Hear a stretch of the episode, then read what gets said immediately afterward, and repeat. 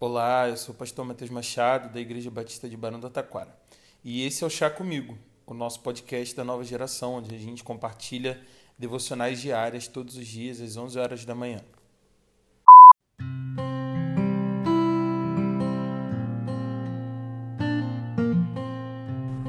Provérbios 15, no versículo 1, nos diz o seguinte: A resposta calma desvia a fúria, mas a palavra ríspida desperta a ira.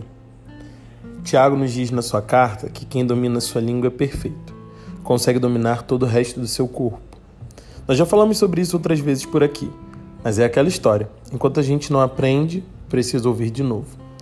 Acho o versículo de hoje muito interessante, porque ele nos faz pensar na maneira como nós queremos reagir. O primeiro foco não está no furor do outro, na maneira como você foi tratada, na forma como as coisas aconteceram e o que foi dito. O foco está em você. Como você gostaria de reagir?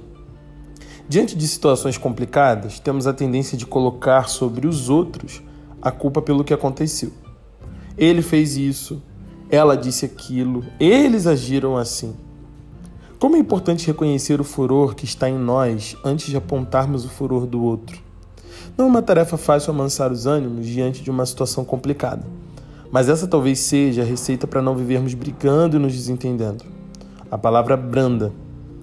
É como quando éramos crianças em sala de aula, todos gritando e de repente a professora começa a falar bem baixinho. E isso desperta a nossa curiosidade para ouvir o que ela tem a dizer. Pouco a pouco, pedimos o silêncio dos outros e vamos também nos silenciando. Ela não competiu conosco. Ela nos mostrou uma outra forma de dialogar.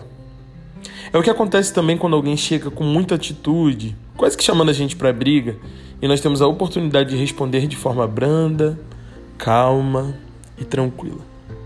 Você decidiu ficar fora dessa competição. Dá para ver o outro desmontar quando você consegue manter a tranquilidade. Por sua atitude, você denuncia que a outra pessoa se destemperou e perdeu a linha. É uma oportunidade de trazer o outro para o diálogo e não para a briga.